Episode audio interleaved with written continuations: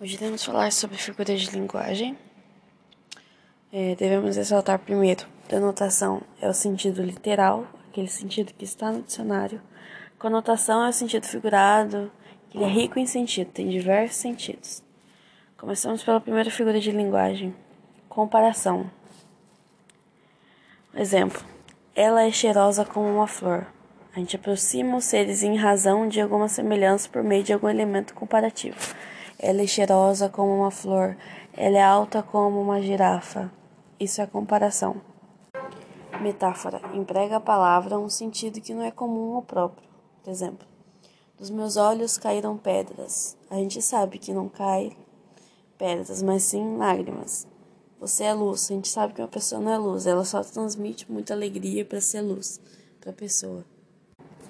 Metonímia, de maneira resumida, ela é trocar o todo por uma parte. Resumindo bem é o significado dela. Por exemplo, admiramos Machado de Assis, lemos Machado de Assis.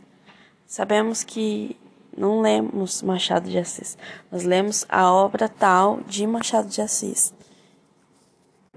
Outro exemplo, bebi um copo de leite. Sabemos que a gente não bebe o copo, a gente bebe o conteúdo, então seria não um copo de leite Bebemos leite, né? Um copo, do jeito que está escrito na metonímia, dá esse sentido de substituir a palavra, é enxugar, né? Tipo, tirar o todo, vou colocar uma parte só. Antítese, emprego das palavras que se opõem quanto ao sentido.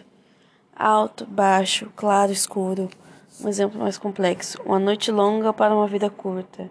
Dia e noite, não e sim.